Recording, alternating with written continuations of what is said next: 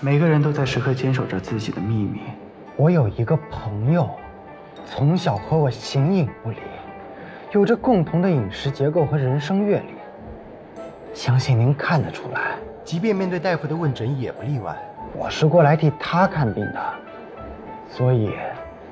他到底怎么了？我有一个好消息，一个坏消息，你觉得你这个朋友想先听哪个？都行，按您想抖的包袱来。好消息是，虽然他武功尽失，但却不是中毒。那微不足道的坏消息是？坏消息是，他武功尽失，但竟然不是中毒。有横批吗？问诊费结一下。您先尝试挽救他一下，行吗？你详细说一说他中毒前后发生了什么吧。越详细越好吗？当然。好。他，是一个孤儿。哦。十个月，到十二个月左右，被他师傅捡上了山。据说当时。是个春天，我按时辰收费的。他十七岁那年，我已经解开山野的隐藏成就。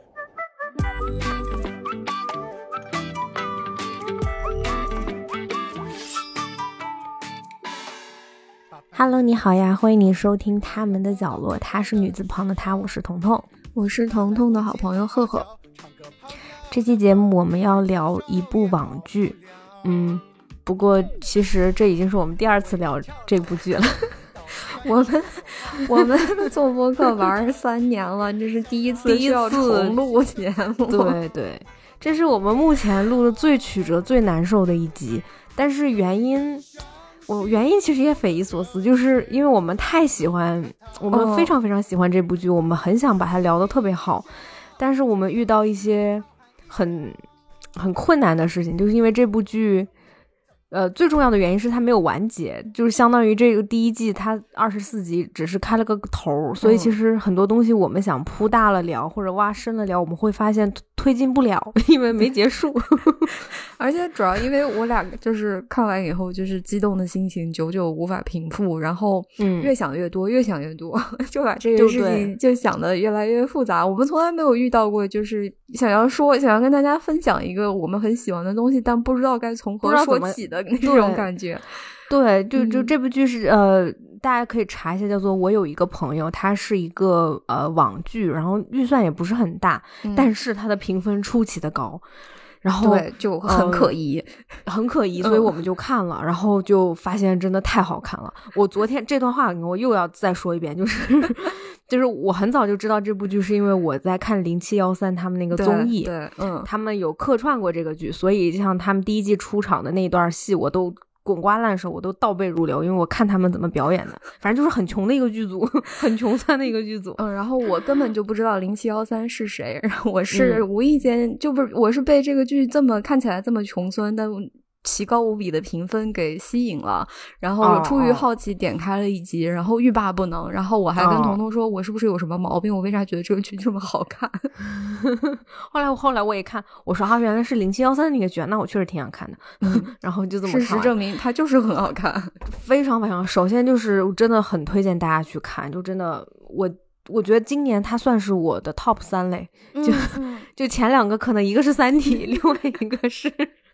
可能是真的是在我心目中已经差不多三 D 前三名的那种我喜欢剧的那个高度了，已经。就是呃，这话其实我们昨天就说过一遍，但是因为那个重录，我还得再说一遍，就是那播不出来了。呃，过去的。一一周多，将近两周，就这部剧给我带来了太多的快乐。就可能它嗯没有那么好，或者比如说跟我们今年看过的其他的一些更更严肃的、更深刻的剧相比，它并没有那么好。但是就冲它给我带来的这份快乐，我也觉得它差不多能排到我的 top 三。嗯，它是它是我结结实实的 top 三，因为我真的看的太开心了，就是。就是真的非常，因为它是一个笑点、爽点、哭点三点起飞的那种。这怎么说的有点难听啊？反正就是真的是让你笑完了有点想哭，哭完了以后然后又觉得很嗨。嗯，非常上头，看到后面很上头。包括我其实看第二遍的时候，我现在在二刷嘛，我依旧觉得很好看，而且就是越刷越觉得，就第一遍刷是比较搞笑、比较逗乐、比较轻松，第二遍刷我是抱着一种解谜的态度，因为这个编剧也是他的导演，呃，毕导，毕毕星毕星业。对，其实他这个故事铺的摊子其实非常的大，然后就是人物也很复杂，它是个群像的戏，所以就是每一个人物就没有一个简就没有一个非常简单直白就是的一个人物。对，嗯，所以其实我在二刷的时候就是处于一个解谜的状态，就觉得哦，原来他这个时候就有铺垫呀，啊，原来是这个样子。他就是我这个。毕导演啊，还有这个整个编剧组，我看应该是一共有四位联合编剧吧。嗯嗯，就是他们这个剧本写的真的是非常非常的工整，就从技技巧的层面来说，真的是非常的工整。虽然我很不满意他这个就结尾没有任何的这个收线的处理，就是我觉得他第一集其实可可以给我们解答一部分的谜题，但最后他选择不去做这个事情。嗯，但。就是就是你你就像他这个剧大概有十个，就是或者十到十五个，你就比较复杂的人物，然后他主要人物对，但他每一个人物都处理的非常好，就前后呼应，然后那个伏笔从第一集一直埋到第二十五集。就是就单冲这一点，就是非常的强迫症友好。他没有一个，他没有一一个事情，就是他甚至很多比较重要的台词，他都会反复说三遍，然后每一次都会有更深的一层含义，就让人看着特别的舒爽。嗯嗯，对对，就是整体。就这也就导致为什么我们昨天讲了将近有一个小时，发现聊不下去，因为你一旦开始讲，你就是把这个剧，你发现讲不完。一个人物就是他牵扯人太多了。就比如说，其实你要说这个故事很简单，他他他就是三个年轻人嘛，就一一个叫两个男孩，一个女孩，呃，一个叫孟三希，一个叫严四方，一个叫叶武之。嗯，这这三个人都是人人中龙凤，就是要么来自什么很大的门派，要么就是身怀绝技，要么是呃有很强的什么。什么锻造之术？然后他们三个人都是怀着一个复仇的目的，来到了一座叫做暮云城的地方。嗯，然后结果在这里面没钱了嘛，就是 for some，就是因为某些原因他们没有钱了，所以他们要在这里创业打工。然后又遇到了另外一波年轻人。对，呃，其实真的就是这么多事，但是他很 俗套。对，但是我们昨天遇到的问题就是，当你说一个人物的时候，你就不得不说他的过去是怎么样，他他以前宗门是怎么样，他来到这个城市，他跟谁有关系？这个城市里面是就追有四大家族、五大家族，五大家族有什么什么之间的关系？然后五年前有一场什么有个命案，然后这个命案涉及到很多人，然后又涉及到我们主人公三个人之类的。对，主人公至少两个人。对，反正就是越讲越多，越讲越多。对，但其实他并他其实并没有那么复杂，就是对我只不过我们这样说有点说不清楚。对，而且还有一点，就是因为它没有结尾嘛，所以你也不能真的给他下一个断定论，就是啊，谁最后干了什么，我们都是猜测猜测。因为通过昨天失败的例子嘛，我们就说今天我们就干脆也就不讲这些剧情了，我们就纯是分享我们觉得。啊，我们很吸引我们的点，然后很吸引我们的人物和哪几场戏是我们比较喜欢的。对，嗯，所以其实我觉得，对于没看过这部剧的朋友来说，我觉得你们是可以放心听的，因为就算我们这种所谓的剧透，你你你看剧的时候会有不太一样的感受的。对，因为就是我们今天分享的东西，可能就是专找比较好玩的、比较有意思的、比较能说得清楚的。但是其实这部剧它的细节太多了，太多了。呃，你你在看。看剧的时候，你去一个一个收集它这些细节，然后反复品味，然后再跟之前之后发生的事情就去做一个联系。这个其实是看这个剧最有意思的地方。对对对对，就是你一旦知道这些人物，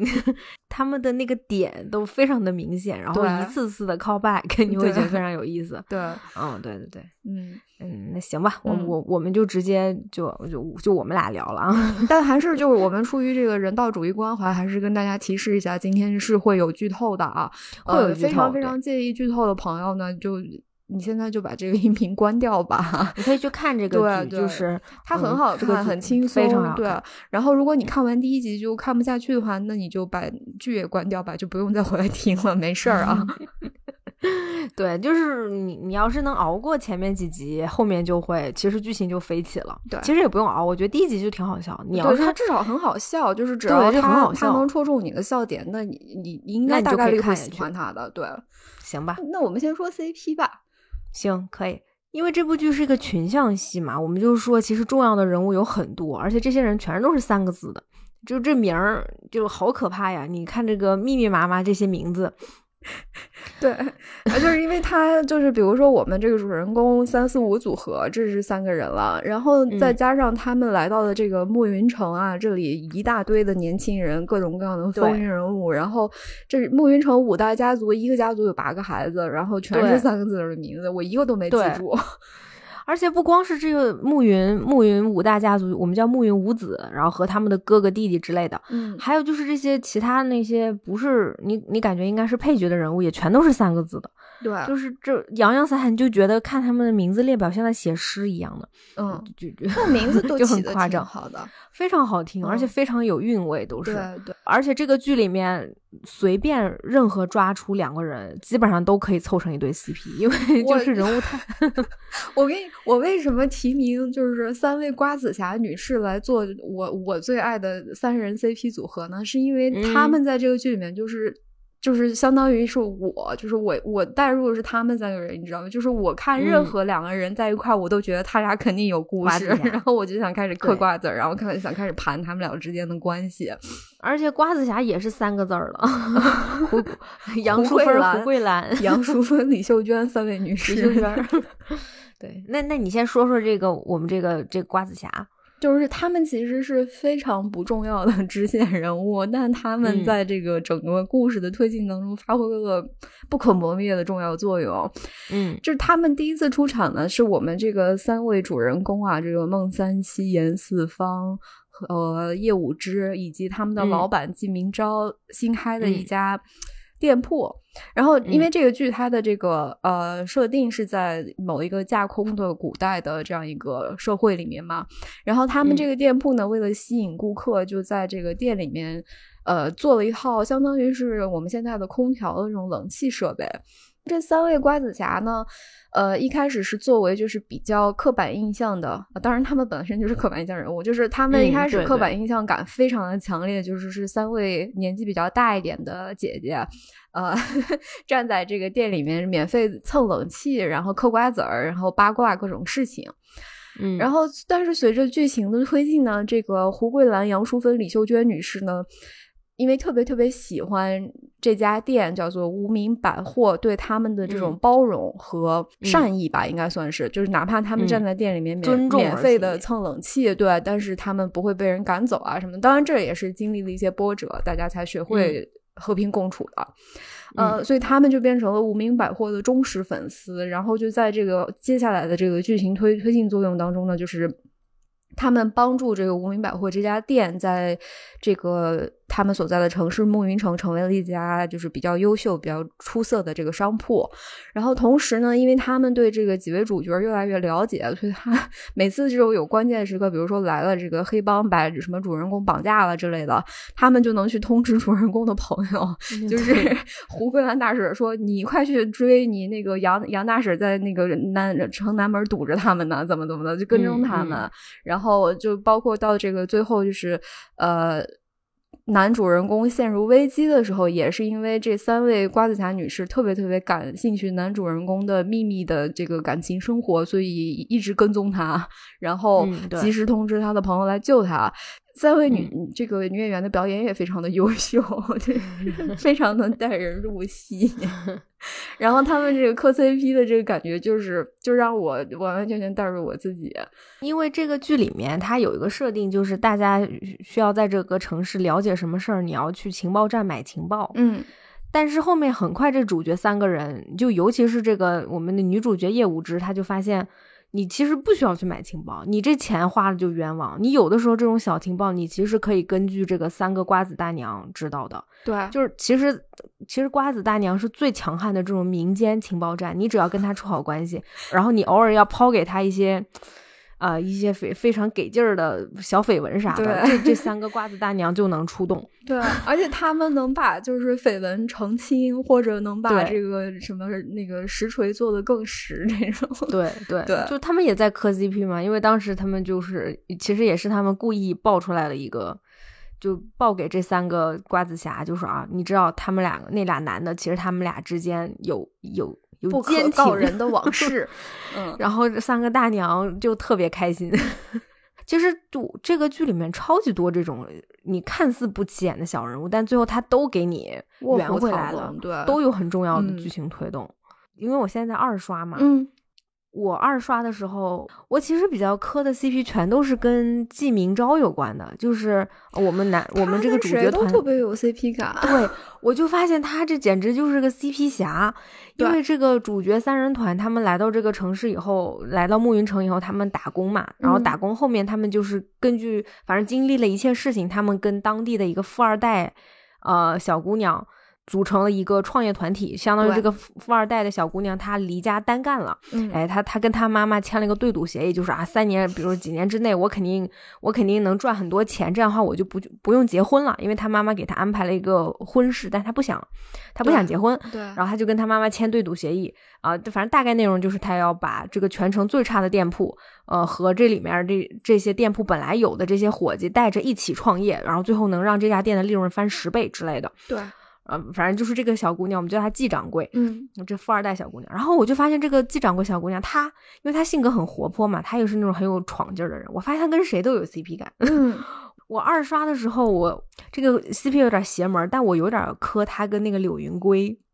就是她的青梅竹马，他的青梅竹马对象就是对象包办婚姻的对象，包办婚姻的对嗯象，嗯对，就是相当于他跟那个柳云归，他们季家跟柳家都是这个暮云城的五大家族之一，嗯，就是他们，然后那理应的嘛，他们的婚姻都是要商业联姻的，就是要也要政治或者政治联姻什么的。嗯但是这个柳云归又是他的青梅竹马，真的是从小就是可能穿着开裆裤一起长大的那种孩子，可能之类的，嗯，呃一起上小学、初中、高中。他俩是那种就是特别有闯劲儿的女孩子，就是阳光型的小女孩，跟一个嗯温柔的、深柔的情的、沉默的男孩的这样一个组合，就还挺吸引人特的。别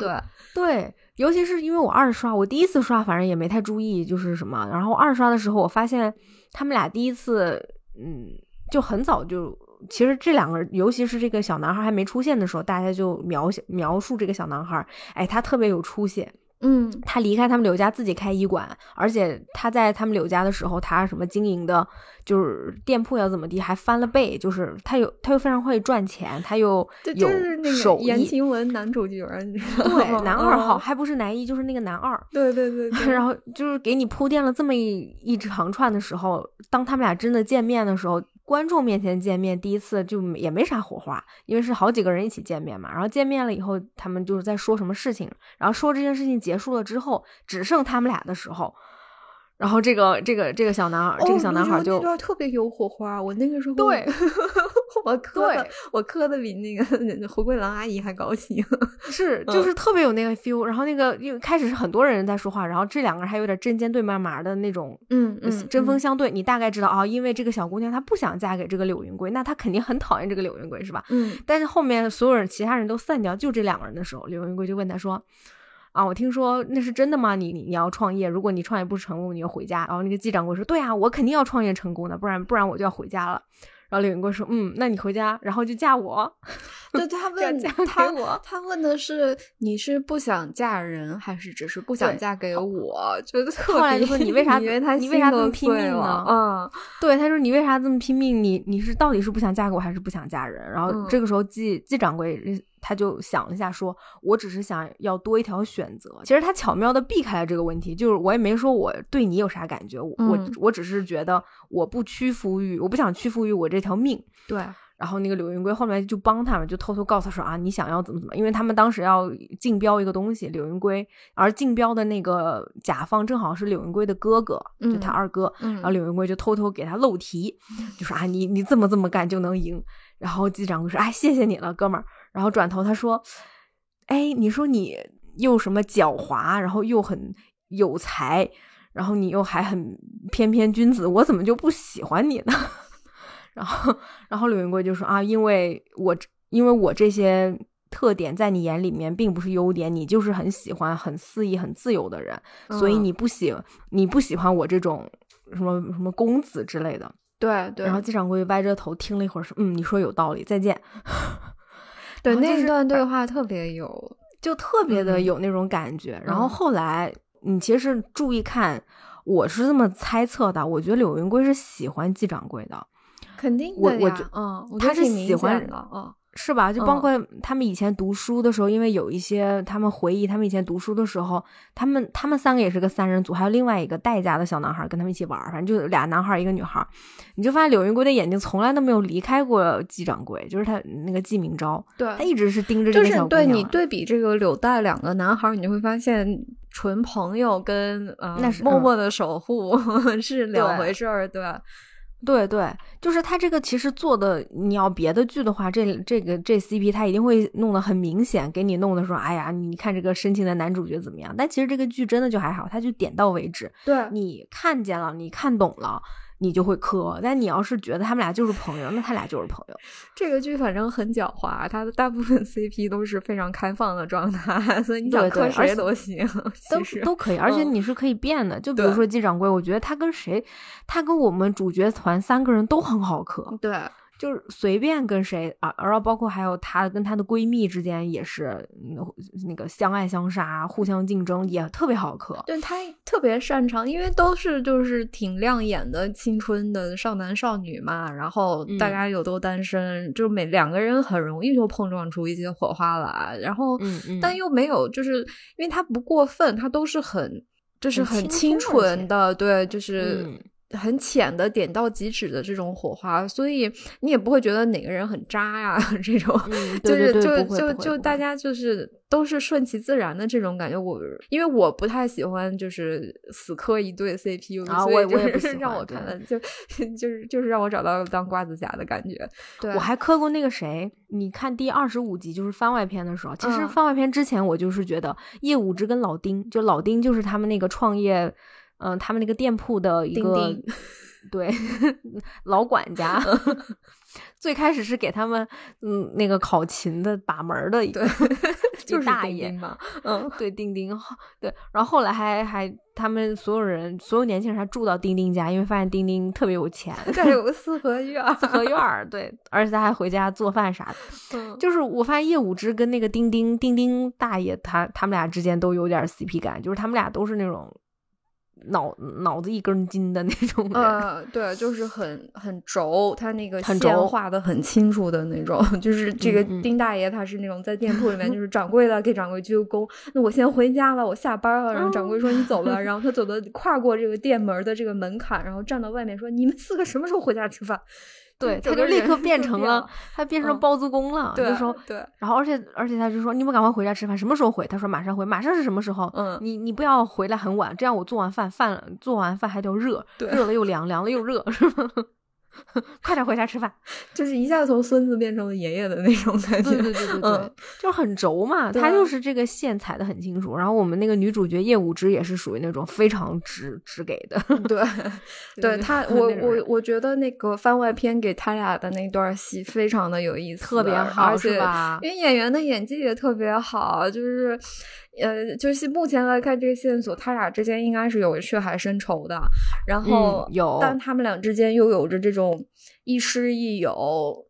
像是亲人一样的这种感情。就是叶武之把老丁当成一个家里面的长辈这样去崇拜，然后老丁也把叶武之当成就是就是孩子一样去关爱吧。就是嗯嗯，那个最后的那一场番外篇，他们俩的那个那个撕扯感，我特别的喜欢，我觉得那那段特别有力量。对对对，番外篇，番外篇可以跟大家讲，就是大概就是因为前面二十四集，大家每天都是打工人嘛，白天要上班打工，或者是哪怕是老板他们要去争争业务的人，对，然后晚上可能他们还有各自的仇恨要要琢磨怎么弄，所以每个人都活得很累。然后那一集就是所有人这一天我们放假 就是给你放一天假，不想上班，就是不想上班的一天。而且那天就是我想逃，我我我平时压力太大了，我内心有太多包袱，我想给自己放一个假，我想逃避一天。嗯，他他其实就是这么一个番外篇，就是我人生的那些问题，我的仇恨，我我逃避一天，我的我失散的亲人，我还没攒到的 钱，我的我还没做完的工作，我这一天都不去想他了。对对，我就是想干嘛，我我比如说今天我就想去画画，那我画画画的很糟，但我也去画画。然后我我想去听戏，我就去没有钱，就在门口转一会儿。对，然后这天，比如说那个业务制说，我虽然放假了，但是我想陪丁丁加班儿，我来你上班的地方陪你加班，which is 我我上班的地方。我来特别感人，因为呃，武志的师傅死了，然后他很思念他的师长，所以他其实是内心就是把老丁当成了这个新的一个对他生命中新的一位长者，然后他在那里陪着老丁上班，而且也是因为也是因为那个没发工资，武志没有钱去赌博，所以只能只能坐在店。武之这个人设特别有意思，因为他是来自一个很就是管教很严的一个宗门，他武功也很高强，但是他他就是一个心思很单纯的人，因为他啥就相当于他在一个无菌的地方长大的，然后一旦他进入社会，其实有点像小龙女哈，他就是有点像，但小龙女，你想看小龙女下山只会觉得哎呀这个地方好吵好闹，但是叶武之下了山发现哇赌博好好有好刺激啊，我这赌博这太刺激了我。对，赌完博以后就发现还能喝酒，他发现哇，喝酒这个酒是好东西啊！就他是他是一个内心平和，就是他们那个宗门叫清净宗啊，就是一个很有仙气的女孩子，然后那个武功也非常的高强，嗯，但他这个下了山以后学会了赌博、酗酒，对，然后还还看什么色情书籍，对，还看色情哦不对，色情书籍是他在宗门就看过的，嗯，为了抵抗诱惑，就是反正黄赌酒就就。一样不少，对，但反正就是人物也很有趣，然后你知道每个人的特点和他们的软肋，然后。在这个基础上，他们还能组 CP，就是特别好磕。对全剧 对，因为我在二刷嘛，可能我还会磕其他的邪门的。哦，有很多邪门的 CP，然后太多了。就是魏魏东阳，我发现特别好磕。魏东阳跟谁也都很有 CP，他跟谁也都对。魏东阳是一个，就是看着他们，哎算了，不跟大家讲，你们自己去看去吧。太复杂了，这个讲起来。对对，就是我不知道大家有没有看过那个有一个是德国的那个电影吧，叫《窃听风云》。嗯嗯。还是间谍风云来着，我忘了。反正他英文，反正他是个间谍，就是对他，就是魏东阳。我觉得他就是那个电影的一个同人，就是就是一个负责监视别人，然后爱上了别人的生活的这样一个人。对对对对，他特别的有意思。窃听风云好像叫，好像是窃听德国的那个，对对对，嗯嗯嗯，对。Anyway，就最后再说一下，其实日本剧核心的一个 CP 吧，就是这个说一下这个吧，南北真正最。对他其实是这个最严肃的，也是你想了解男主角这个就是人物成长、人物弧光最关键的一个东西，一个内核。对，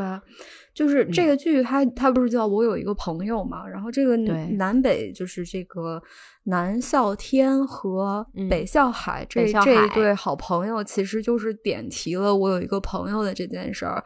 嗯。我们现在已知的信息其实是这样的啊，我我打乱这个时间顺序来跟大家大概理一下给大家啊。这个北萧海呢，他来自这个暮云城的一个非常富有的家庭，然后也是目前暮云五五个五大家族里面最最有希望、最有钱、最有权力的这样一个家庭吧，叫梁家，他是梁家的老五。对，然后这个梁老五呢，他在这个暮云城是声名狼藉，因为说他杀人放火，嗯，强强抢民女，呃，无恶不作吧，反正，呃，嗯，但是呢，其实他的好朋友也是我们的男主角南啸天，是呃来到这里是为了给北啸海平反的，就这个给这个梁老五平反的。嗯，这个梁老五呢，他其实是相当于被自己的家庭栽赃陷害。就是被家庭舍弃了吧，算是被被抛弃，然后不得不远离家乡，背井离乡，一个人在闯荡江湖，所以他就给自己取了一个很酷的名字，叫做北啸海。然后我们的男主角，呃，原名其实叫孟三七，他呢也是莫名其妙的被自己的宗门赶出了家门。啊，对，然后就流落街头的时候，连连饭都吃不起的时候，遇到了这个北啸海，就是这两个人其实可能是境遇非常的像，但是北啸海可能就比嗯南啸天稍微成熟那么一点点，然后他就变成了这个孟三西斯是南啸天最崇拜的人，他的他的好朋友也是他的精神导师，就他们俩一起经历了很多事情，一起闯荡江湖，一起行侠仗义。嗯，但是呢，因为这个呃，我们这个剧里面的大反派吧，算是 这个有一个神秘的黑暗组织叫做三七道，他们知道了，就是他们掌握了这个梁家其实栽赃这个北校海的这些证据，然后他们就判定北校海是个有罪的人，所以他们最终找到了这个南北 CP，然后同时杀害了北校海，就是他们认为自己是在替天行道，是在做一件正义的事情。嗯，就南啸天在其实是在北啸海死后才开始，就是他为了呃查清北啸海的死因，同时替他平反，嗯，就是为了寻找这个三七道的这个总部啊，或者就是。就是大概是这样一个解密的这样一个过程当中呢，他挑战了各大门派，然后学到了很多新的武功，然后就就通过这个挑战的过程当中，把自己练成了一代宗师，就是武武功变得越来越高强，然后整个人越来越有名，然后做了很多非常了不起的大事。嗯，就是你是一点点看着这个人，他渐渐渐渐成长为他朋友的那个样子，他最崇拜的那个人的那个样子。然后，其实这个主时间线，这个南啸天他出现的时候，他还会讲很多各种各样的心灵鸡汤。然后他整个人能屈能伸，就是对武功尽失，武功尽失 能能，对他能他的那个鸡汤真的是张口就来，嗯，然后呃。战就是敢一个人为为了保护其他人，他是他虽然武功尽失，手无缚鸡之力，但他敢去挑战一大群人，就是为了保护别人。然后，对，呃，同时他还带着就是一颗就是非常非常善意、非常敏感的同理心。然后他能看到每一个人的难处，他能够尽量的让每一个人感受到关怀和平等，等等等等。就是他身上有很多优秀的点，但是我们后面会逐渐发现，这些东西都是他从北校海身上学来的。嗯嗯嗯，而且就包括就是因为北校海这个人其实是身上有很强的悲剧色彩，就是他是被自己的家庭抛弃，被自己的亲人陷害，然后他一直在反复的说，就是人不需要有归属感，就是我我虽然天地间我无归属，但我即是天地。就是我，我就是我自己的家，我不需要家人。但是他在死前就吐着血，看着他的好朋友说：“我想回家。”对对对。然后，对，就你就发现这个南啸天他身上的这些很很纠结的、很痛苦的点，然后包括他的这些高光的点，甚至包括他说的这个鸡汤，就什么所有的成功都源自一份毫无来由的自信以及成倍的努力，这些东西全是从北小海身上。学来的，对他就是那种你不在了，我但是我便渐渐活成了你的样子。这部剧，嗯，他经常是基本上每隔一集，他一开始就会有个三五分钟介绍这个人物之前的一个状态，对对。然后很大一程度就是在讲南啸天以前跟北啸海，呃，两个兄弟在一起的时候，这个时候北啸海就会经常。跟他说，就说那些鸡汤，说那些 名言啥的。比如他说啊，我我的故乡在暮云城，暮云城姑娘特漂亮啥的。后面 你就发现南啸天来到暮云城，就看着街上说啊，真漂亮呀。对。就后来你发现哦，原来他说的就是原来他在想他的朋友。北啸海会跟南啸天说说，你你孑然一身的时候，你没没有归属感嘛？那你就要活得没心没肺。你就要傻开心，穷开心，你你自己就好了。你后来想，为啥南小天这么穷开心呢？其实他内心也挺多苦痛的。嗯，但你你后面就知道，因为他谨记了他朋友的话，就是我没有归属感，所以我更要哈哈大笑。就是，就他俩这个关系就虽然俗套哈。嗯，就是我们见见过很多这样的套路，但是这个 东西还是很感动。对他，他他俗套，他但他还常见是有原因的，就是这就是友情最美好的样子，就是你在另外一个人身上看到了你特别崇拜但你还不具备的那些东西，然后你去你通过跟他接触，然后你。慢慢变成他的样子，然后他对你的影响是是会伴随你终生的。这件事情，他是他还是很动人的，还是很美的。这个电视剧的片尾曲就叫我有一个朋友嘛，他那个歌词基本上就是南啸天对北北啸海的一个思念。对，就比如说什么我我后来添了几分你的模样啊，我嬉笑怒骂，人间无常，但是我会把我的信仰藏在别人看不见的地方。反正就之类，反正你大家可以去听这首歌，就是你越听越觉得那就是南啸海，那就是南南啸天在缅怀他的朋友。对，其实这个剧我有一个朋友，包括他整个这个内心的核，就是这个这一对 CP 开始的。嗯，就是其实南啸天自己有跟就是这个严四方，就是他的新的朋友说过，就是其实是在北啸海死后，他觉得他的灵魂缺了一部分，然后他认识了这些新的朋友，跟他们有了这种同生共死的这种经历，然后他们结成了一个非常坚固的联盟，然后他会觉得他的灵魂又得到了修补，这个。这这个故事线索，我你就虽然你我们可能没有他这种这种恩怨情仇、生离死别的这些经历，但是我觉得一般人你会跟这个东西都会有共鸣。哦，会的，对，就是你可能比如说像我以前读大学有个特别特别好的朋友，特别好，就现在想想都是无话不谈。但是你时间后面冲淡了，就各自去不同的城市生活，你像现在可能也不怎么。会说起来，就可能也不怎么聊天。我也有新的朋友，他有新的朋友，但是就是跟其他朋友聊天，突然会想到以前那个朋友，你会觉得，哎，就是我心里的那一部分，可能跟他离开以后那部分没了，但是其实又被新的朋友填上了。但是那个地方其实还是属于老的那个朋友的，他对你的影响还是在的，还是在的。对你，你，你，甚至我吃到一个东西，我还会想到我以前那个老的朋友，虽然我现在吃的这个东西是跟新的朋友一起吃的。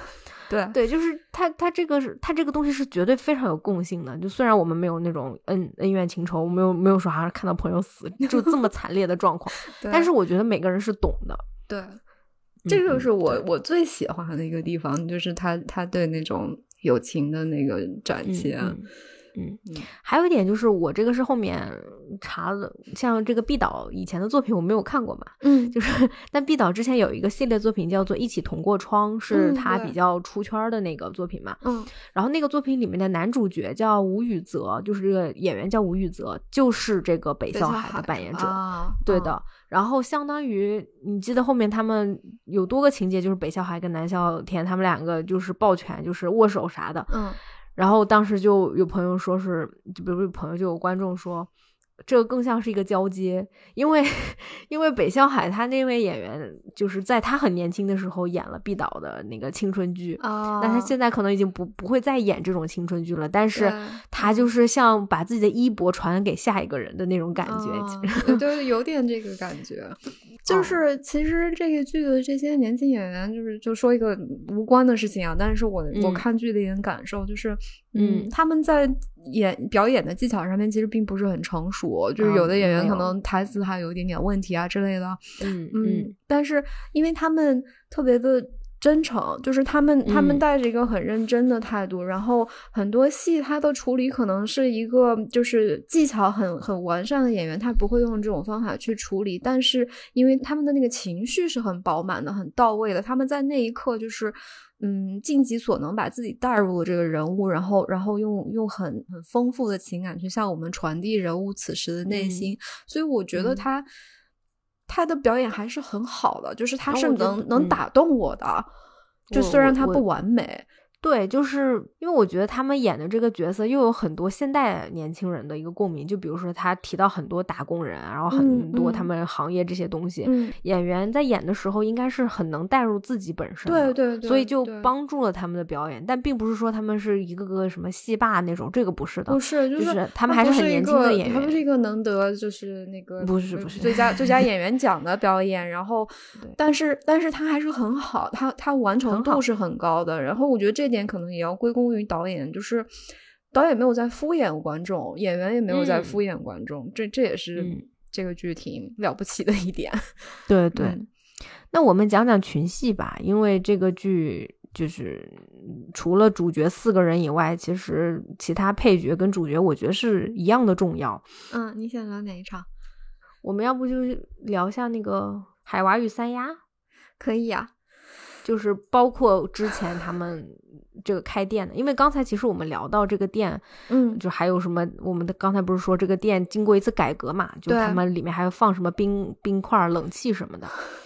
呃，就回到说这四人组在创业嘛，嗯，这个这个店叫做无名百货，它一开始就是，其实它一开始是叫无名杂货嘛，还叫杂货铺这种杂货铺，就是就是啥都卖的，对，主要是卖菜，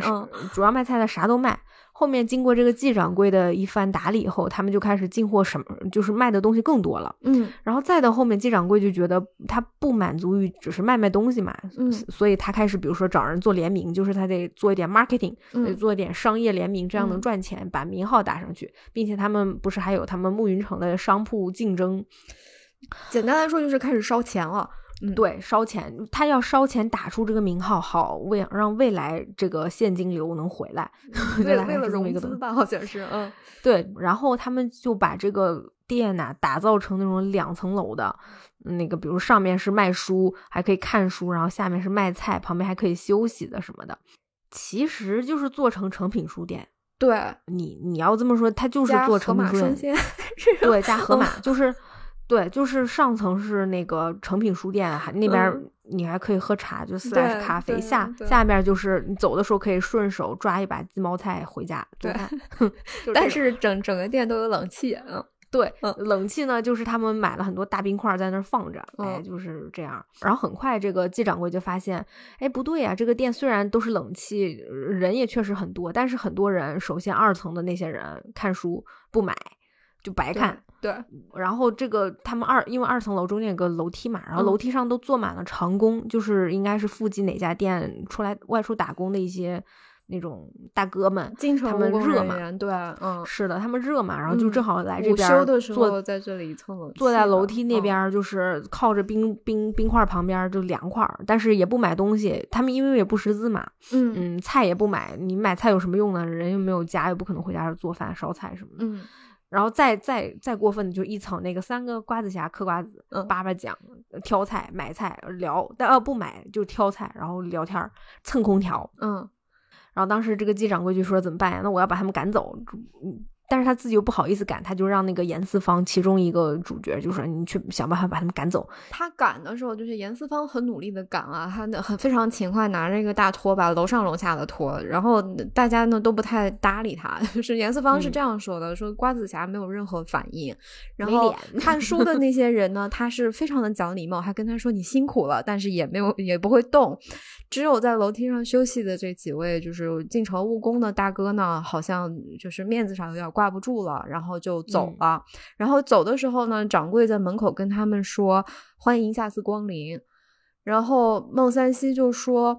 呃，我们把人赶走了，还跟人家说欢迎下次光临，其实说的并不真诚，反倒显得我们特别的刻薄。”还不如不说，还不如不说。但是其实他他这样说呢，是因为就要又要说到这个南北 CP，就是他们俩过过，他和他的好朋友北向海真的过过，就是身无分文，到处蹭吃蹭喝，蹭冷气，蹭人家家那个那个免费的流水席啊什么的。就是他是他是体验过被人轰过来赶过去的那种困窘的那种时刻，所以他能够共情那那几个。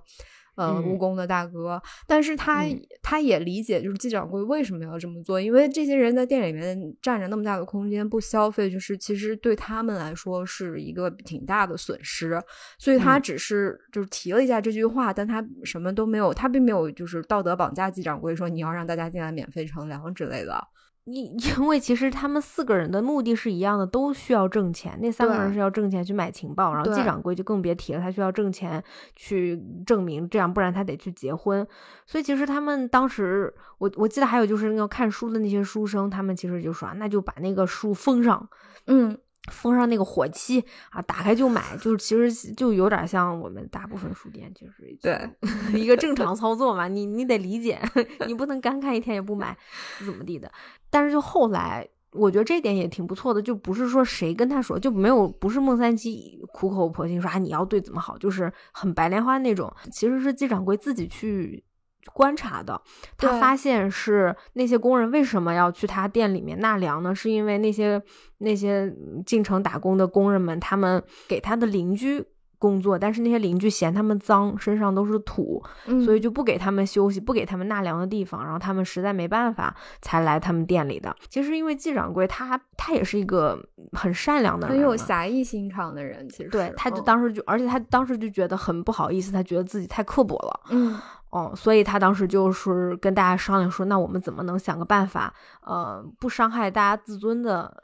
并且就是还是稍微能赚一点钱的，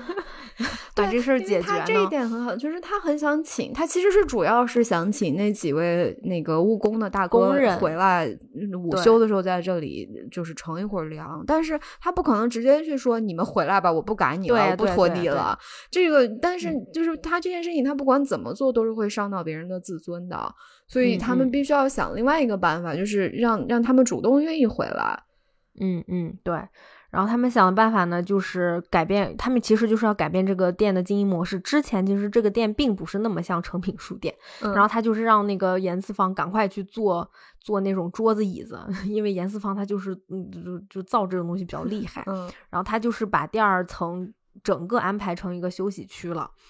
嗯，大家可以上去读书，然后并且他还那哎，他不是应该不是他让的，是孟三希自己去熬了绿豆汤，那种冰镇的绿豆汤，对，就放在门口说你只要花一文钱就可以进来看书休息喝绿豆汤，对 你待一天都可以。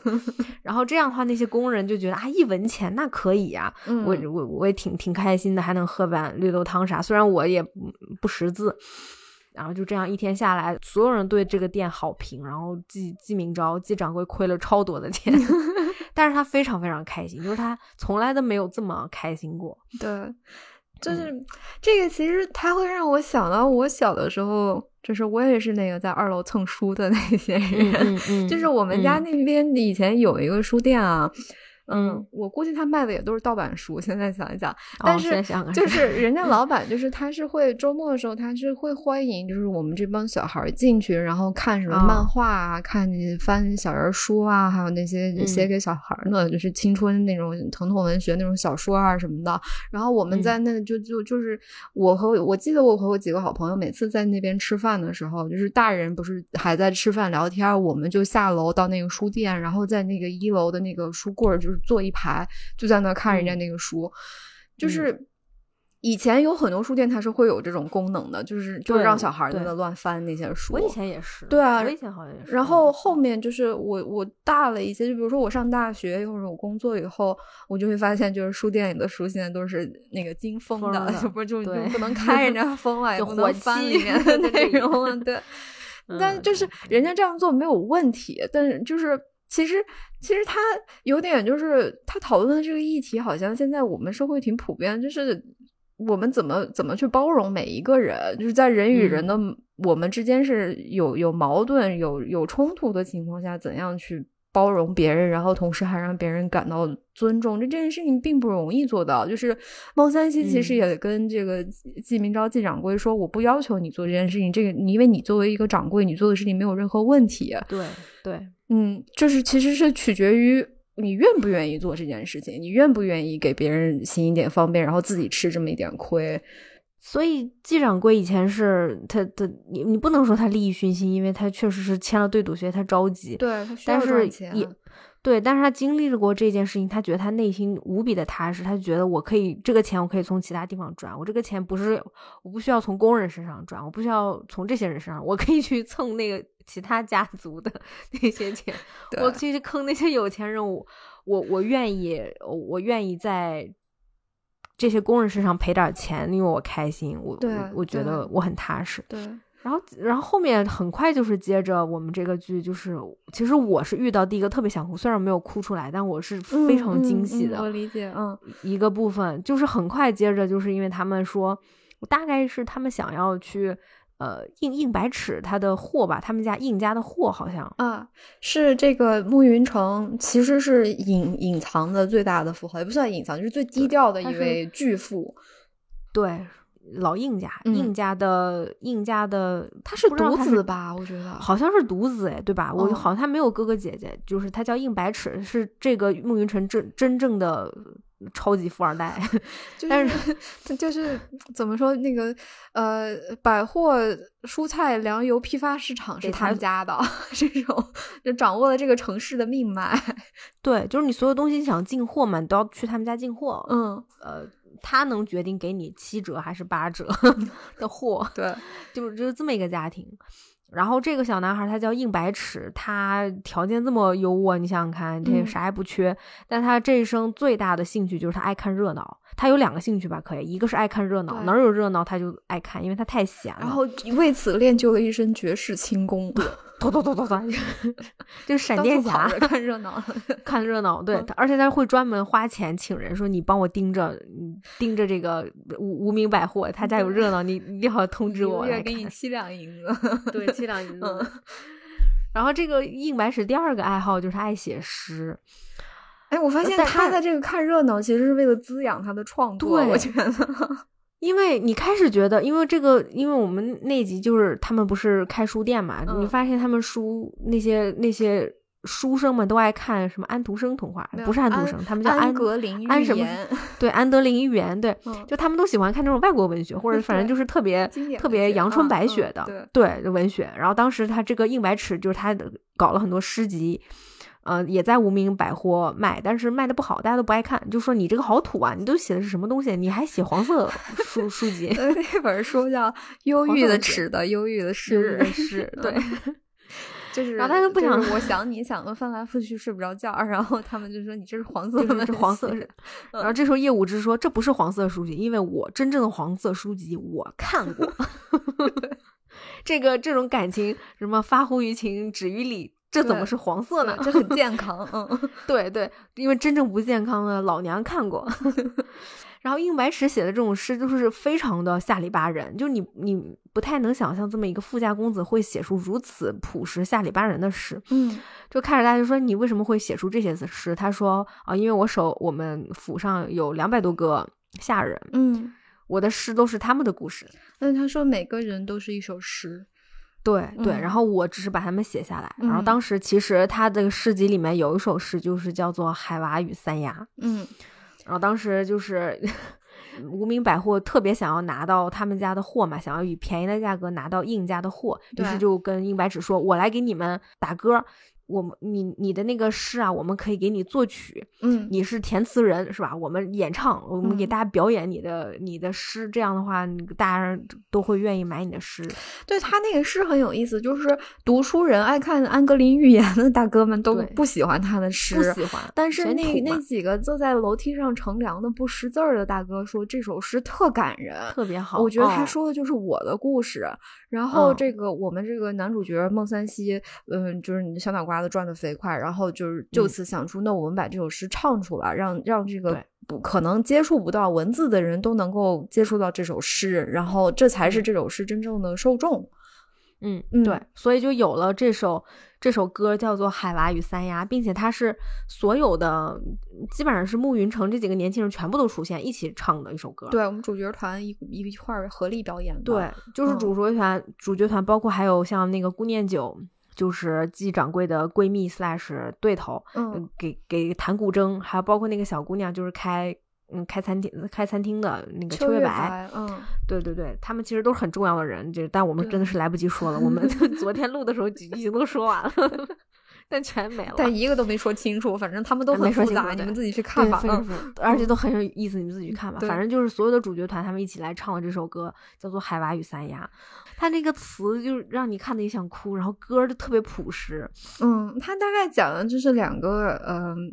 你可以说是农村啊，或者是呃，就是小镇青年啊，就是两个互相暗恋的年轻人。然后这个男男孩子呢，迫于生计要去城里打工；女孩子呢迫于生计嫁人了，然后他们两个人呢还在不断的反复的诉说对彼此的思念，但是其实他们的生活都非常的不如意。这海娃打工挣不到钱，在在城里受尽别人的白眼，然后三丫呢在家抱着孩子放羊，结果羊给丢了，然后嗯可能害怕她的丈夫生气啊，怎么怎么的，但就是经历这些反反复复的这些非常不如意的、非常悲惨的生活，但他们还在。思念着对方，就是大概是心里面有那么一束白月光的感觉，嗯，然后被这几个年轻人唱出来，就觉得特别的感人。对，就是哎呀，就是太难受了。你看的，就就听的，而且他们唱的不是那种特别优美的唱，是那种撕心裂肺的，因为他们那个嗓音也不是特别好嘛，就是有一点点那种，就是就搞笑的感觉唱的，就是网上唱什么三亚，那个那个海哇，对我们那个呃这个此填词人今天指挥这个一把尺大哥拿着一根大葱子指挥，那甩，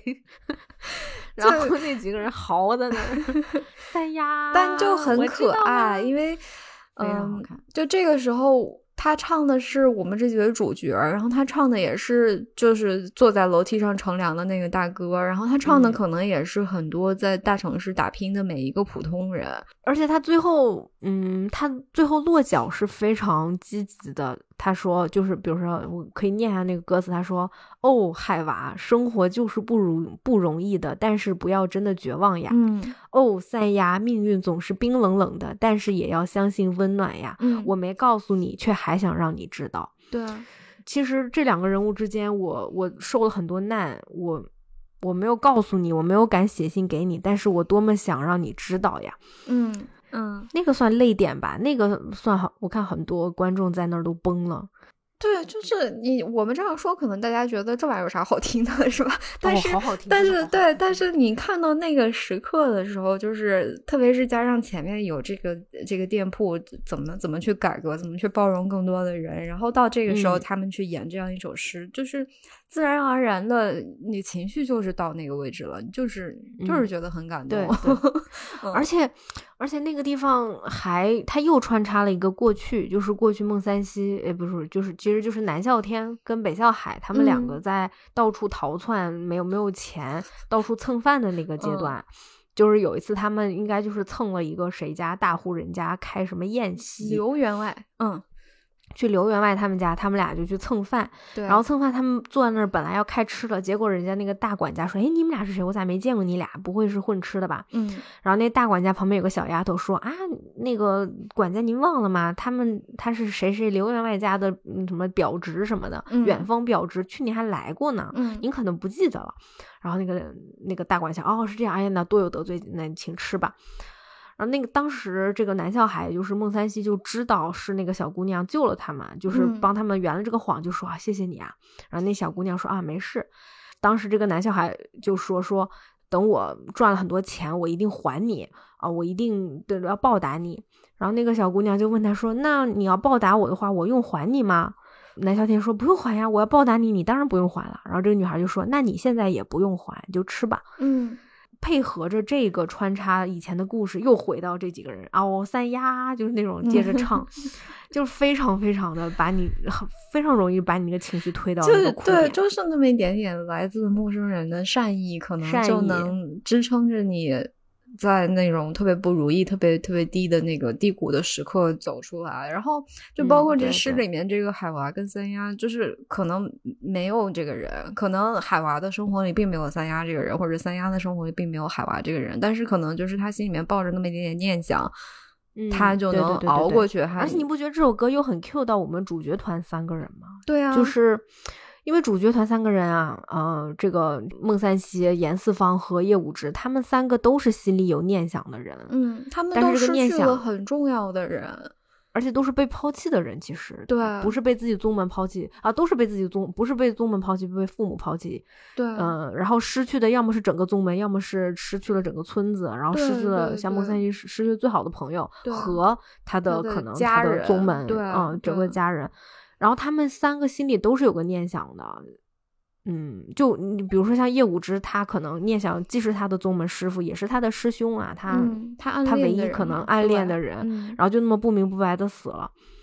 所以他们在唱《海娃与三言》的时候，他们其实也都代入了，那那唱的那那那可有感情了，是吗？就是哎呀，对我还是想让你知道，想到了故人，你你可能不在了，你永远不会知道我现在过怎么样，但我还是想让你知道啊，我很想念你啊，就我想念你，而且你曾经对我特别好，因为他那个他那个歌词里面还有说，就是他们两个曾经两小无猜的时候，那个女孩说她有一年什么，他们村里面闹闹蝗灾。嗯，粮食都没有了，但是她的窗前每天都会多出半张馍。嗯，他说你没告诉我，但是我知道。嗯，然后那个男孩说说他当年离家出出门出出家出去打工的时候，他发现他的包里多了一双新鞋。嗯，他说你没告诉我，但是我知道，就是。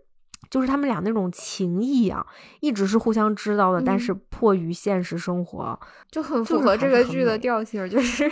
有 CP，但他不跟你直说，对对 对对对，他都暗戳戳的给你暗示，你自己去品吧，对吧？对，就是你看完了以后，你会发现原来这首歌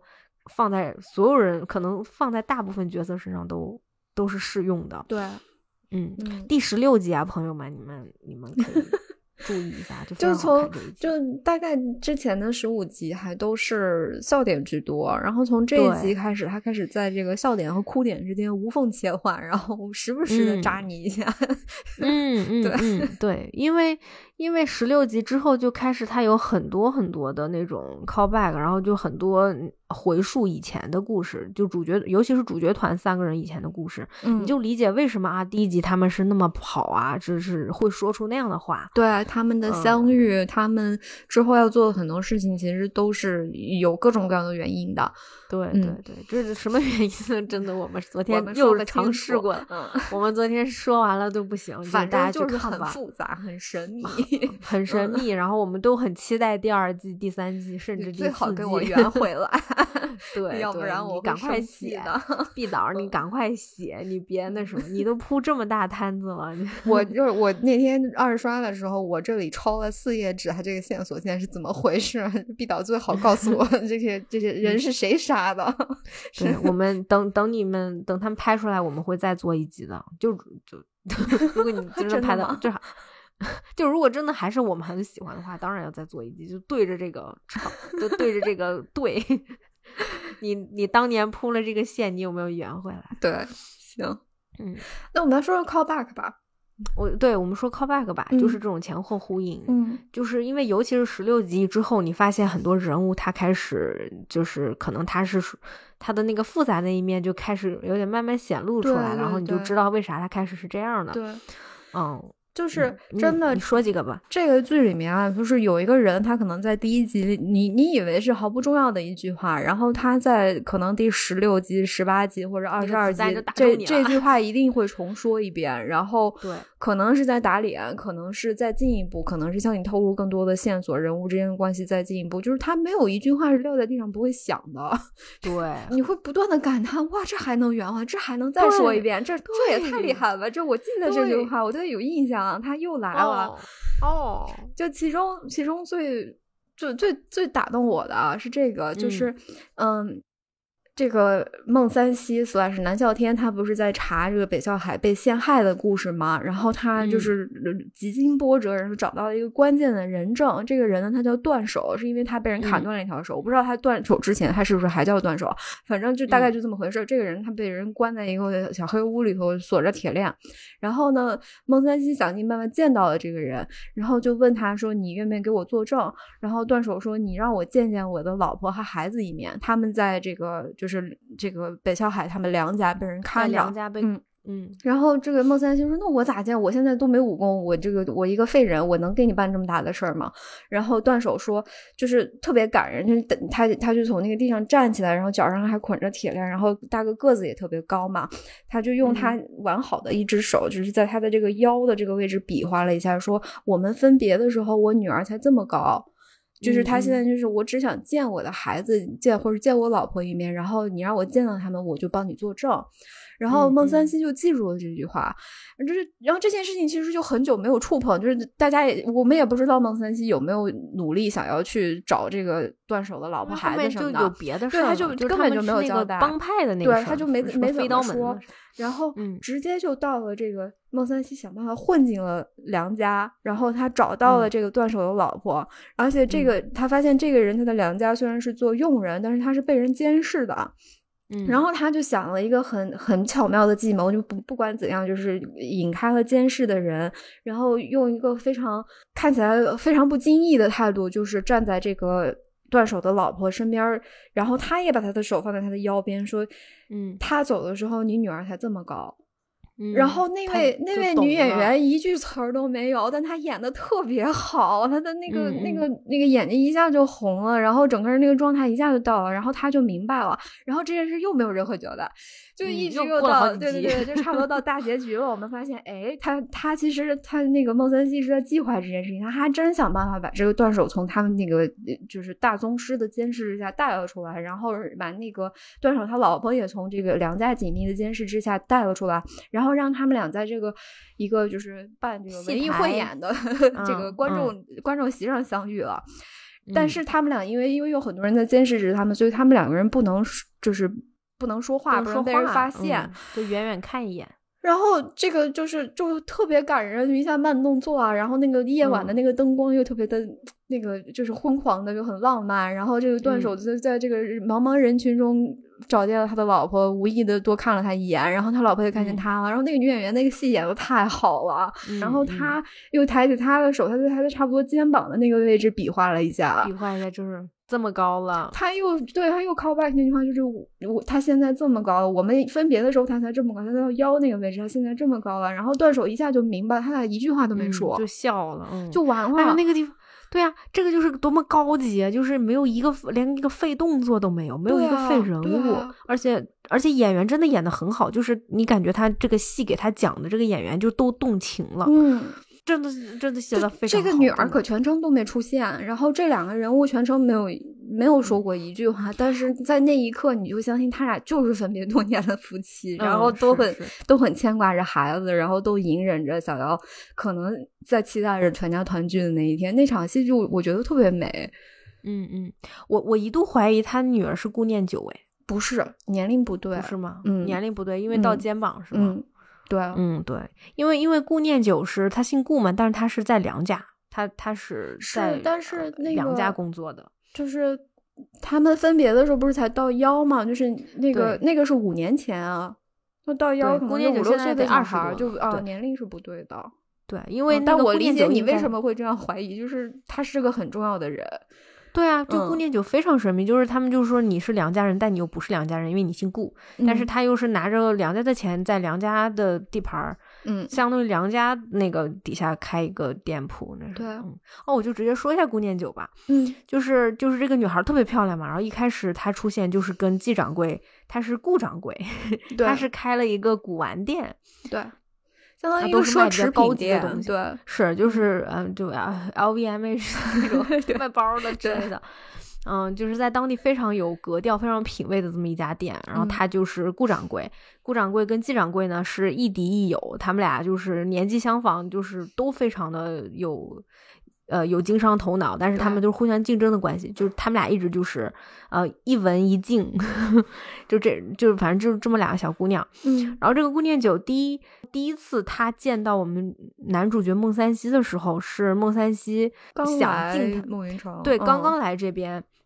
那时候孟三希还没有盘下自己的店，他就是想进这家店，然后还就是进这家奢侈品店之前还被门口的那些人算是戏弄了一下，说啊你你是穷光蛋，你我们店的东西都很贵的，嗯，然后他进了这个店以后，这个顾掌柜也进来招待他，就是对他态度非常好。但是当这个孟三希一转头的时候，顾念九看到他非常开心，首先他笑了，然后非常激动，然后接下接下来他自言自语说了一句，他说感激上苍，嗯。就是看见偶像的那种感觉，对。但是当时你完全你就觉得怎么会感激上苍？哦，你当时就会觉得哦，他是他应该就是喜欢孟三希，呃，觉得看到帅哥了。但问题是孟三希他也没那么帅嘛，反正后面就是 别别让人家粉丝听。就是还行吧，就是因为姑念九不是，但是因为那个孟三希他也是个名人啊，哮天犬呐。但是很多人也不知道他嘛。你说正经做生意的人，你比如说什么季掌柜什么，他们也不可能一看到孟三基就认出来他。对，我觉得就是他，其实你可以，你可以从不同的角度去理解，也可以说是那个一见钟情，然后也可以说是这个女孩子可能就是她跟那个江湖的这个世界还是有一些关系，然后她可能很崇拜南啸天之类的。对，但当时你就你肯定不会觉得是第二个，你肯定不会觉得他没有我，我觉得是第二个。你当时一看第一遍就认出第二个了吗？啊。因为他他第一集就跟你交代，就是南啸天是个大侠嘛，就挺有名的。我我不是这么理解，因为他来到暮云城，没有一个人认出来，除了那些情报局的那些人，就是其他人都不都完全没有认出来，所以我就觉得这个小姑娘大门不出，哎不，她只是一个经商的小姑娘。如果她认出来，为什么其他？呃，季掌柜没有认出来，其他人没有认出来。我当时就是可能脑洞太大了，我觉得她很神秘，就这个小姑娘肯定不简单，然后她肯定就是是一个神秘的秘密江湖人士，然后她认识南啸天，我是我是这样理解的啊，我完全没有这么觉得，嗯嗯，反正当时我就觉得，我我开始觉得，哦，她可能只是觉得这个人。就就比较喜欢吧，或者我当时甚至是觉得啊，这就是男主角一定要给他设计很多迷妹什么的。就感谢上天给我掉下来一个帅哥那种。对对，就是 后来你就发现这个顾念就一直就很喜欢他，一直想尽办法要把这个人挖过来，经常说，经常找到季掌柜说，你们店铺要经营不下去也可以啊，我可以把你们店铺收购了，这样你是手下的伙计就都是我的了。然后季季掌柜说，你就是喜欢我，你是不是就是惦记着孟三西，是不是？你就惦记着我那几个能干的。他对男主角一直有一个就是特别的那种关注。对，就是特别那什么，然后直到最后，你觉得，呃，我们算是可能了解到顾念九的身份，就是他的隐藏身份，你才发现，他应该就是第一眼就认出了，呃，孟三希的身份是南南啸天，嗯，而且他是南啸天的迷妹。而且南啸天是在他们那个组织里面是已经被奉为一个精神图腾了。对这个我是真没想到，我就是我以为他只是一个就是神秘的那个那个武侠人士，但我没想到他是一个神秘的黑道人士。对你，你发现他竟然是我们这个剧里面最大这个这个帮派里面的一个一员。然后他，然后那个最大的帮派他们是非常推崇南啸天。啊，因为南啸天虽然武功高强，但是他没有杀过一个人嘛，嗯，所以他们反正反正他们就很推崇南啸天，就把他做成了精神图腾。就大家别问为什么这个事儿，我们解释不清楚，你们自己这个你们自己去看吧，你自己去琢磨吧，对。嗯。然后到最后，你再你才发现，其实宫念九他对孟三希那个从头至尾的那个感情，一看到他就笑啊，就呆呆的笑，就特别不正常的样子。你一切都明白了，就像你看到 Michael Jackson，可能就是你。或者是你看到，反正就是你心中那个最大的英雄，你的精神图腾。你一转眼，你你精神图腾来到你店里面，而且还没钱，来了，嗯，而且你还可以给你偶像，就是他需要的一切，因为你工作，因为你现在偶就你的偶像落魄了嘛，你可以救济他，你还可以就是什么，反正你能帮他怎么地，他就在你你家门口，那你你你什么感觉？你能不说感谢上苍吗？你能不说感激上苍吗？你 肯定是啊，所以我就觉得，哎，哦。秒，对他其实就是，嗯，可能你看第一前前面几集，你会觉得有些人物他的某些行为举止有点有点奇怪啊，或者嗯呃不合逻辑，但是其实不是，他都很合逻辑，他都有他自己的逻辑。对对，然后还有一点就是，你记得第一集就有出现，他就讲孟三希的过去嘛。作为南啸天，他当他成为南啸天以后，他开始挑战黑白几道两道人，嗯，呃，去一个个去去人家门派，去各个宗门去讨教，去打架。就是白道的人管他叫跑男，他因为他的身法非常的强大，然后他他挑战这个白道的这些的宗大宗师的时候呢，就靠这个跑来跑去，把人家都给累死了，把几个老头耗的气儿都上不来了。然后黑道的人呢，管他叫哮天犬，因为因为他就是他负责呃抓到这个通缉犯，然后把他们打伤并送送往衙门。所以就是来最后来找他报仇的人都说，今天要不是我把你打死，要不是你把我打伤，然后并把我安全的送回家。对对，就是因为他的呃，就就还是因为他打人是，呃，但他从来不杀人，反正之类的。对，嗯，然后反正第。第一集就有，你记得他去挑战了一个门派，然后那个就就赢了嘛，嗯，把老爷把爷老 爷好耗的要命，把老爷跑的 累死了，爷老爷跑跑不动了，然后就问他你你到底是哪个宗门的？你你师傅到底是谁？啊，然后当时这个南啸天说我的师傅是神仙，他就这么说，但是然后当时你就觉得这是。因为一开始他就说，因为他就很酷嘛，他就说我是酷侠，就我我就是酷，所以他说你是不是谁，我是不是神仙？然后大概到第十八九集的时候，我们知道他的过去。你在推那个时间线，你才知道为什么他说我师傅是神仙的时候，他眼睛是含着泪水的。嗯，他就是其实从呃一个是那个挑战，然后后面他们遇到就被人追到暮云城的时候，他也一直在说：“我有神仙庇佑，我们对我有神仙，对啊？”就是对对对，前面你会觉得这个男主角怎么这么二？毛病对，然后看到后面就是在给你解释神仙庇佑这件事情的前因后果之后，他在说神不神仙这事的时候，就是老我老想哭，我老觉得他好惨啊，就是很惨，对，就是哎，要跟大家剧透吗？那不剧透，这个就不剧透了吧？对，这个不剧，反正大概就是十八九集就告诉你为什么他会一开始说我的。老我的师傅都是神仙，嗯，就 就是大哭预警，对，就大家别嫌他土，他他他就是这个他这个土了吧唧、二了吧唧的 这句话是有非常悲惨的原因的，对，就是一开始你觉得这个人特别跳脱，但后面你就知道为啥他这么跳脱了。对我们刚才说的他表面上跳脱的原因，然后他还有一个更深层的这个原因，嗯嗯，那还有啥？最后再分享一个我最喜欢的笑点吧。就是那个一人来一个纹身，你来一个，那就我先来。就是，呃，其实是这样的，就是这个我们主角团这个三四五这三个人，他们呃，在这个顾掌柜来 拯救他们之前呢，其实他们自己先开的这个无名杂货铺。然后这个杂货铺呢，是他们这这条商业街上面有名的一家碎店，就五年来谁在这里也开店都开不过三个月就倒闭了。然后他们刷新了这个倒闭的记录，因为呢，他们就是被这个当地的一些就是收保护费的这些，他们叫痞子，就是一一群痞子大哥。勒索，然后这这个背后当然也有非常复杂的原因啊，这个这个我们就不解释。又不能多说，那集很精彩，反正很好笑。这几个痞子大哥也不容易，但总之呢，就是呃，这个店因为被这个痞子大哥反复非常敬业的反反复复的来回挤兑，然后他们开不下去了，所以他们当时一路在讨论就要不要加入这些痞子大哥。然后等这个季掌柜带着钱来这里烧钱之后呢，呃，这些痞子大哥就是有了新的工作，就是季掌柜给他们组了一个车队。嗯，就那种黄包车那样的，然后上面安着这个店的这个广告，然后每天在城里面给自己做流动广告什么的。这条痞子大哥多么像现在，嗯，就是这这个痞子团这几个大哥，首先他们演技特别好，他们是这个剧的演技巅峰，我觉得。嗯，然后另外一个就是他们这条线其实一直没写丢，就这几个大哥来来回回就是经历了很多各种各样的波折，然后也非常的不容易，然后直到这个最后就是这个。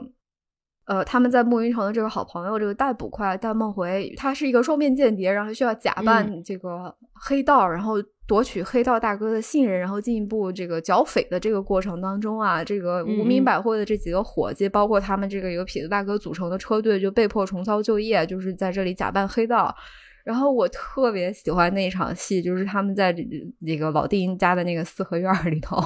把这这几个痞子大哥突然又穿回了以前那个做痞子的那套。那个服装和那个发型，然后然后管着逮捕快说那个大哥，那个我我们我们那个什么分舵都已经安排好了。然后这个黑来负责检视的这个黑道大哥就过来，然后看见这几个人说你你那个你们好像都在城里有工作，你们这不是别最后变成正经人了。然后孟三希就很机 灵说啊不不不，我们大家都是非常正经的不正经人。然后说大说兄弟们给这哥哥亮一亮。然后这几个痞子大哥就把这个衣袖全都拉。然后他们身上就 你看乍一看是那种就是临时画上去的那个纹身，然后我是听看这个弹幕的朋友们的提醒，然后我就特意就是暂停了一下，然后发现他们胳膊上写着这是一条长长的龙，对，非常厉害的大蟒蛇，然后还连着还有那个就是他们这个团里面的那个带头的那位大哥身材非常好啊，八块腹肌，然后他在那个腹肌上面写了两个大字纹身。就是 literally 的，就是真字面意义纹。上纹身，就是零，就那个那个敷衍的感觉，非常的好笑。就是很这个剧超级多这种，就是包括那个，就就我我们男主角孟三基他们那个门派，他的啊门派叫做这这不是一个门派，对，就就是就跟这个纹身也有点像，就是那个《鹿鼎记》里面那个有间客栈，那个。对，就是有点这种你自己去对他那个无厘头的那个点特别有意思，啊。对对对，就是嗯，就这个剧里面那个算男二号吧，严四方就是这个做机关的这个小男孩儿。其实嗯整体来说，所有的搞笑点，我觉得最搞笑的就是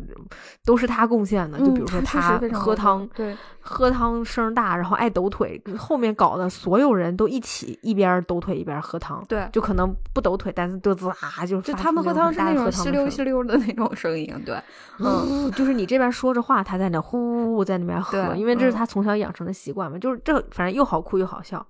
Anyway，就是就是严四方他后面是喜欢上了季掌柜，这这个喜欢的这个过程，我觉得反正嗯，我哎，对，那是精彩的爽文时刻，对对，也非常非常好看。呃，第几集我忘了，反正那那一集是最爽的。就我我们昨天其实本来也17集吧想聊。非常好看，就是嗯各司其职。这这几个人去救季掌柜，呃，就就就就帮季掌柜赢下了一盘，并且还从梁家那儿搞了很多钱。对我，我总结一下那场戏，就是如何让你的宿敌那个因为腹泻而向你磕一个响头。差赛了。对，你的宿敌不但输了，呃输给你十万两银子，还当场岔赛，并且给你磕了个头。预 爽不爽？你就说爽不爽？预知详情，就大家去看那一集，太爽了。对，嗯，就，但是其实我我后面仔细看啊，我觉得是从那边算是开始，这个严四方喜欢上季掌柜，嗯就是他他会觉得这姑娘真好，这姑娘真真实诚。我觉得他们俩说，他们俩之间有铺垫，然后那里是一个真正的那种心动时刻。对，那那边是真的是一个他们两个关系，反不是他们俩关系，其实就是严四方对他对 对季掌柜的那个感情的一个转变，就是从那儿可能他开始喜欢了。嗯所以后面季掌柜其实跟他说什么，他都会他都会记在心里。嗯我就记，呃，然后有一次季掌柜有跟他说过，说你你呀、你你说话呀，你记得得留一半儿，你不能啥都说，你知道吗？严四方是出了名的嘴毒，然后后面就是严四方，他因为有自己的深仇大恨嘛，他想去报仇，但是他不想拖累的朋友，嗯他觉得他跟这些朋友在一起，感情越好，他越舍不得离开这儿，他越贪恋，他越没有办法去报仇，嗯所以他就决定，他已经决定了了，给每个人都写了一封信，各自写好信，晚上给他们塞塞房间或者放床头，他准备去干票大的，因为他知道他可能干完这个，他可能命也没了。呃，跟这些朋友也就散了。他走之前正好看那那几个姑娘正准备休息，然后嗯那边季掌柜正在那边敷面膜呢。他他过去，他看了一眼季掌柜，本来就要回房间了，过了一会儿还是有点舍不得，他就过去点了点季掌柜，嗯就说欢你，嗯，然后就走了。然后季掌柜啊啊什么玩意儿？其实他想说我喜欢你，对啊，就是他说说我，因为季掌柜告诉他说话留一半，留后话一半留一半就行了。对嗯他没有说我喜，也没有说嗯喜欢，他对说点点他，哎，欢你，然后就走了。我觉得那里，然然后弹幕所有人都磕到了。就是，不就反正很好笑。然后最后他那个，当然他不是报仇，也没，嗯最后还是被男主角就是孟三希 劝回来了。鸡汤就救了回来，被鸡汤劝回来了，嗯劝劝回来我，这一这一晚上给他俩折腾的，又打又闹，然后又差点又传菜，反正就是，嗯 又因为吃了，反正就是又闹了很久。后来他们俩又累了，回家睡觉。嗯，结果睡觉第二天早上，咚咚咚，有人就敲门，敲严四方的房门，然后严嗯四方打开就发现季掌柜嗯啊，那个业务值包括老丁都一一人手上拿了封信，就 瞪大眼要质问他。然后当时严严四方就说了一句。我就觉得昨天晚上好像忘了什么事儿，因为他不是跟大家都写了诀别信嘛，但是后来他又回来，他不诀嗯别了，但他忘记把那个信拿走了，然后就就反正大家就说你凭什么？你为什么要跟我说这样的话？就比如说业务值跟他说，你为什么说我不能赌博？我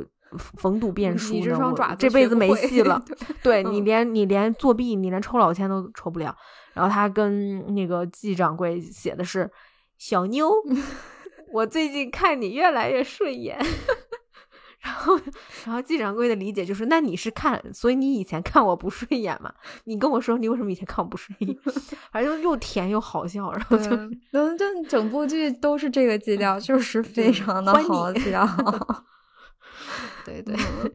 就朋友们去看吧，那我那个我我我我们俩尽力，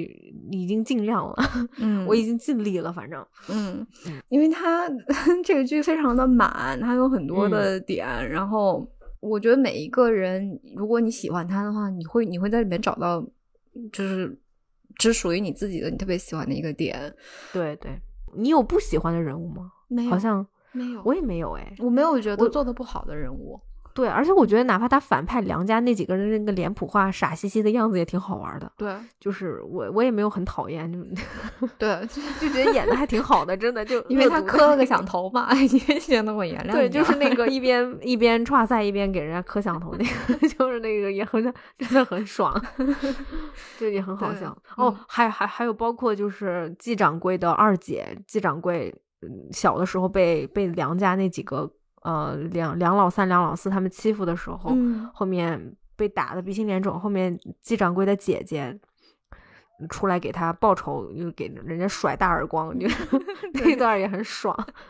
就是那些反派演的，我特别喜欢，就是他番外里面就是关于爽文的那个讨讨论对对对，就是说说嘞，就是其实是我们第一季里面就是隐藏比较深的一个人物，就是这个戴梦回戴捕快啊，他看起来像是一个就挺二的一个那个。呃，离开富有的家庭，然后选择成为正义的化身，就是成为这个人民捕快，然后穷的叮当响，整个衙门都穷的叮当响，然后他还欠很多钱，然后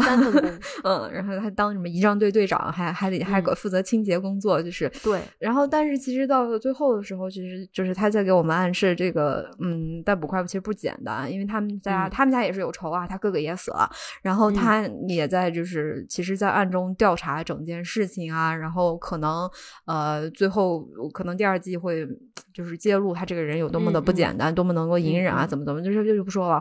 但呃，番外篇反正就给他安排了一个挺有意思的情节，就是他这一天他也不想上班，然后他也想逃避，然后他逃避的方式呢，居然是他找到一个书摊儿，然后那书摊蹭了一天的书，他他跟书摊老板说：“你给我找本爽文。”我要看爽文，然后书摊老板就让他看，让他在那看了一天。然后老板也说，就是你不买书可以，但是你要想看，你必须看我推荐的这本儿。嗯，其实那本可能是老板自己写了。然后戴梦回就跟老板说：“你说你推荐的这本，他这个爽点不对。”他说：“嗯，就是大概有那么一个情节，他说这个人不应该抱怨苍天不公，而应该抱怨自己的无能。这个才是爽文的核心。爽文的读者不是为了排解愤满，而是在原。”谅自己的弱小，因为书里的那些让人爽的强大的东西，我们知道都只能在书里啊。嗯，有有没有道理？朋友们爱看爽文，你看爽文的时候会不会？